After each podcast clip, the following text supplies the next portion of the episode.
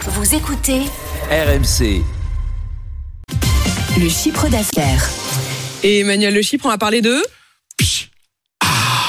C'est le bruit de l'eau Eh oui gazeuse Bah oui, c'est la... c'est- Si vous La regardez, Roland... belle- si vous regardez Roland Garros à la télé, vous avez au changement de côté une célèbre marque d'eau gazeuse qui fait cette publicité. Vous savez, vous avez chaud et c'est... Psh Voilà, Et là, c'est vous avez donc qu'une le envie, bruit de la c'est de vous bouteille précipiter d'eau dans le frigo. gazeuse. Et c'est un bruit qu'on pourrait moins entendre, ce bruit de bouteille d'eau gazeuse qui s'ouvre, Emmanuel. Bah, oui, parce que l'eau gazeuse figure parmi les produits les plus en rupture aujourd'hui dans nos rayons. 11% d'augmentation de difficultés d'approvisionnement depuis un an. Et ça concerne la France entière, nous dit le cabinet euh, Nielsen. Alors, ça n'est plus un problème d'eau dans le gaz, mais un problème de gaz dans l'eau. Hein, voyez C'est-à-dire Ah bah, je Oh là commence- là. ah bah, c'est- ah, il n'y a pas marqué Arnaud Demanche, hein, je suis désolé. Ah, mais c'est quand même du grand Mais Manu c'est ce matin. C'est exactement ça du grand l'idée. C'est ça l'idée.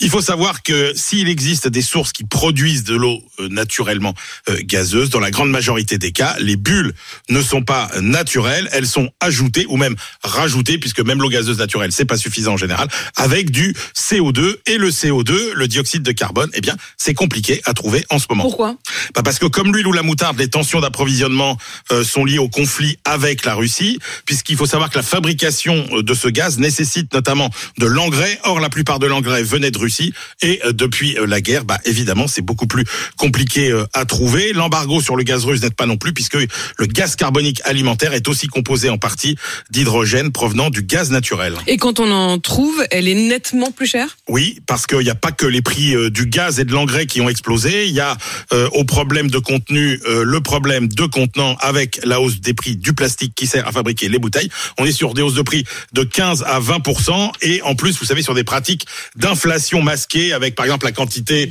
qu'on réduit de 10 centilitres euh, dans euh, la euh, bouteille. Alors les cartouches, ça augmente euh, aussi parce qu'il y a beaucoup de gens maintenant qui Ils font vous savez, eux-mêmes utilisent- leur eau gazeuse. Eh ben, les cartouches avec l'euro gazeuse. Ça augmente euh, aussi. Il faut rappeler que dans la gamme, hein, si le coût de revient de ces cartouches, ça se situe en milieu de gamme. C'est-à-dire que c'est plus cher que euh, les eaux euh, premier prix, que les eaux de marque de grandes distributeurs. Par contre, effectivement, ça revient moins cher que les grandes marques euh, Le Perrier, nationales. euh, voilà, Perrier, etc. Badois, Salvetat. Qui donc euh, Ça fait Ça fait manque. quel bruit déjà quand on ouvre la bouteille, Manu Ah. Voilà, du grand Emmanuel Le Chypre.